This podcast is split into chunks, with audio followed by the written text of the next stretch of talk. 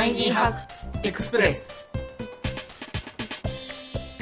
こんにちは。ライフハッカー日本版編集長の遠藤です。こちらの番組はタイニーハック小さなライフハックを紹介する番組です。ライフハッカー日本版の記事から行きや帰りの電車で聞きたくなる仕事に役立つライフハックを音声版としてお送りします。今回一緒にタイニーハックを紹介してくれる仲間はこちらです。こんにちは、ライフハッカー日本版副編集長の丸山です。こんにちは、ライフハッカー編集部の水野です。よろしくお願いしよろします。くお願いします。よろしくです。ちょっとだんだん声が枯れてきました。あの4本撮り。4本撮り。いやー すごい。しかもこの後も。うまたこの後の会議。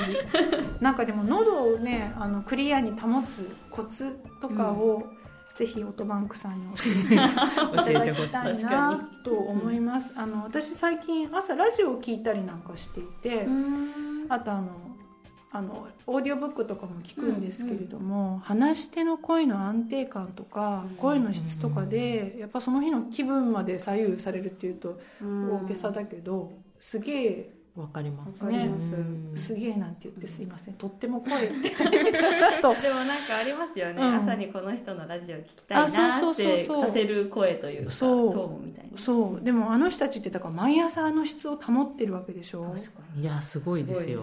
テンションの高さとかも含めてすごいな。すごいよね。うん。すごい。本当だから話し手のプロって本当にすごいなって。プロフェッショナルですよね。ね月に1回こんなちょっとおしゃべりするだけでさピーピー言って。ピーピーピー。ピーピープープー言う言って上達したいなと思うんだけどでもいいや書くのが専門だっけみたいな言い訳した。り と振りか返ったり。はい、しちゃうんですけれどもでもこちらは声でお届けしながらあの効率よくね記事を読むよりもあの効率よくライハックを手に入れていただきたいなと思います。はい、えー、と今日の記事はですね愛され部下に共通する6つの秘訣です。このね愛されシリーズとあえて呼んでみるんだけど 愛される部下とかさ好かれる上司とかさうん。あと鉄板ですね。ね本当。鉄板ねうん。嫌われる嫌われたくない。嫌われたくない。ない。あの好かれる嫌われる愛され愛されないみたいなのはね。多分関係ないと思っててもとりあえず読むと思うんですようね。ん。なんかやってないかなとか。そうそうそう。これの対局のこととうんかうんうん。一応チラ見するチラ見チラ見しちゃうと思います。うんなんか煽ってないし、すすごくわかりやすいタイトルじゃないですか。だから読んでしまう。確かに。別になんかねめちゃ溺愛される部下とかになりたいわけじゃないし、けど。うん、なんとなく自分の中で持ってるものの答え合わせとして読んでしまう気がします。うん。答え合わせ的には答えどうでした？なんか、うん、まあそうだよねっていうところが多かったんですけど、うん一番私がびっくりしたのはというか自分はそんな風に思ったことがなかったので、うん。あれかなと思ったのが、うん。あの上司も人間だということを忘れない。そりゃそうだろうよと思ったんですけど、うん。意外とちょっと遠藤さんに聞いてみたらそうでもないこともあるみたいなことをおっしゃっていたので、大事なのかもしれないですね。これ意識しておくのは。うん。うん。うん丸山さん的には言うまでもないっていううん。あれだけど、まあでもほらさ感情が高ぶってさそうですそのね特定の上司その人に怒ってるというよりかはあのうん。この今回のこの移動には納得いきませんみたいなことーが例えばね、うん。あの会社全体のこの決断にはどうしても納得いきませんみたいなのをボーンと気持ちでぶつけたくなる瞬間っていうのがあっうんて、そうするとその場にいるね目の前にいるマネージャーにドンと来ちゃう。っううんうん。んていう人もいる。まあいなくもないってことですよね。感情的になっちゃうのを直でぶつけられると結構重たいですよね、それは。そうそうそうそうそう、うん。まあ、人間人間でした そうですよね、うん。よくよく考えて自分それ言われたら嫌でしょみたいなこととか言わないよね、普通ならっていうことを言ってしまう瞬間がきっとあるんだと思うので、うん。そこは意識しなきゃいけないかなって思いました。そうね、うん。まあでもまあでもある程度はねありますよね、うん。うん。まあでもそういうのもちょっと、まあ、仕事の一部かなって思っちゃってるところもあるけど最近はまあいろんなハラスメントのカテゴリーとかもあれだから、とってもな気にしいにはなってますよね、水野さんはどうですか？これ愛され部下。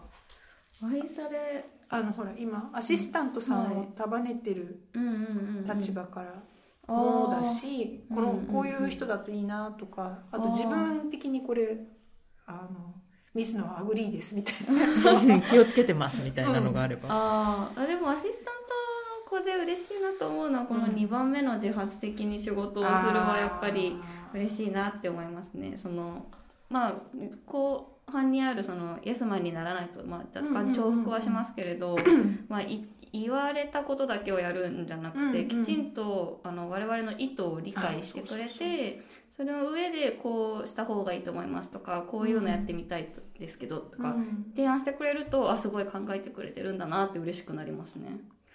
わかるわかる、うん。自発性とか、うん。あと最初自発的じゃなかった人が自発性出てくるとすごい嬉しすかったごい嬉しいですね。ね。うん。ね、理解してもらって分かって動いてるしあのゴールを共有してゴールを分かってくれてるしそこに対して自発的に動いてくれてるってすっごい嬉しくなるよね。うんそうそうそれは本当にそうでしてなんかだからこれあれですよね上司がどうとかっていうよりかはいいチームの像が見えてくる感じがしますよね、うん。噂話しないとか、うん。うん。そうですね。ね。確かに。うん、と正直に話しよう。ね、正直に、正直に話すとかもなんかこう人間としてみたいそうですね、うん。なんか結構人として部分が多いな人として部分が多いですよね。なんか愛され部下っていうとなんかねこびてる感じが若干しますけど、うんうんうんもっと本質的な話でしたね、うん、そうそうそう、うん。なんかそういうあの上目遣い的なものではなくねすごい、うん。はい。お茶をさっと出すとかそういう話じゃなくて 今時そんなんないよね。ね。でもだって一番最初から揺るぎない労働力を持つって書いてある、もう大前提。大前提ですよね、うん。仕事ちゃんとやるっていうの当たり前に大事だよね。うんでもやっぱりそこがうんないとうん。仕事をあの人本当にちゃんと家でやれてるかなとか今特にリモートだったりすると見えないからうん。でもあの人は絶対にやるっていうなんかこう自信がある人には頼みやすいじゃないですか。これをこういい感じにやってくれそうっていうのはやっぱりうんできる部下なんですよねきっとね。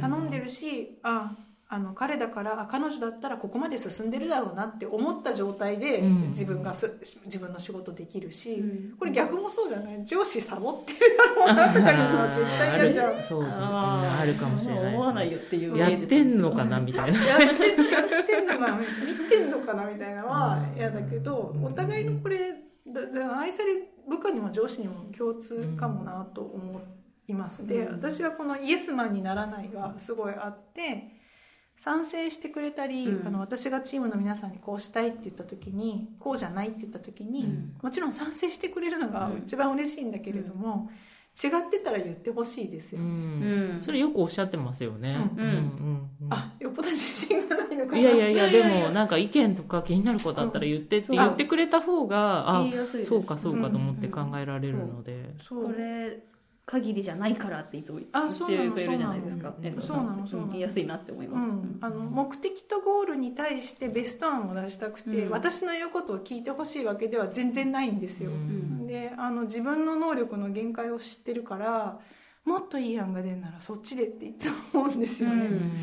だからイエスでイエスサーでだけで帰ってくる人だとかえって不安この人てか本当に分かってんのかなっていうところからまず不安ですよね。分かってんのかな。考えてんのかな。そうそうそうそう思いますすごい、うん。うん。だからねシンプルななんか作業みたいなことはうんもうイエスでさらさら進むのがいいなと思うんだけど、イエスマンにならないっていうのは結構大事かなと思います。私自身はあのイエスマンじゃない人のことを信用するし2人も全然イエスマンじゃないと思うんですよ。意外と言ってくるじゃん。そうそうですね。なんかもっとこうした方がいいのでうん。はって話はし,、うんしちゃいますね。そうそうそうそうそう、ん。でもそれが出てこない人ちょっとや怖いくなるんですよね逆に。なんか分かってなくてイエスって言ってることが多い気がして、うん。イエスってすぐ言っちゃう人って、うん。じゃあそうそうそうそう。後々初めて見たら全然分かんないみたいになっちゃううん。うん。こと多いですよねなんとなくね確かに。うん少なくとも質問は出るし、そうそうそう。そうですね。そうだから私がそうおっしゃる通りイエスマンじゃないから、うん、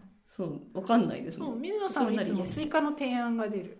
うん、とでかなんか丸山さんもそう、うん、これって何でやるんですかとかって聞いてくれるので、これはこういう意図があってねこの目的でやるんだよって説明しやすいんですけど「うん。分かりました。はい」って言って上がってくるの待ってるだけって結構不安ですよ。ね不。安。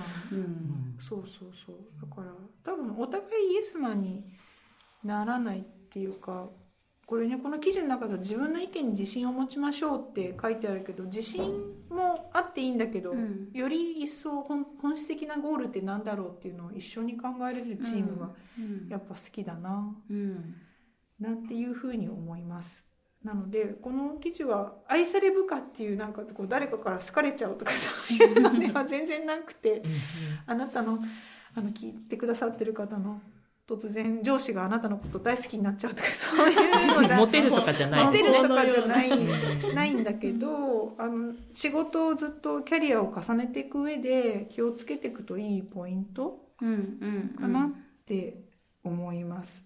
あのぜひそうですね。リモートワークの時代だから信頼の構築が難しい中で気に留めるといいことかなと思いますのでぜひこちらの記事ご覧ください。今日の記事は、えー愛され部下に共通する6つの秘訣でした。ポッドキャスト版お聞きの方は概要欄に詳細があります。ぜひそちらからご覧ください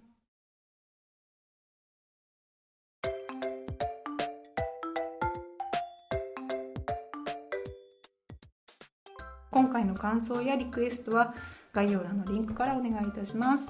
それではまた次回お会いしましょう。お相手はライフハッカー日本版の遠藤と丸山と水野でした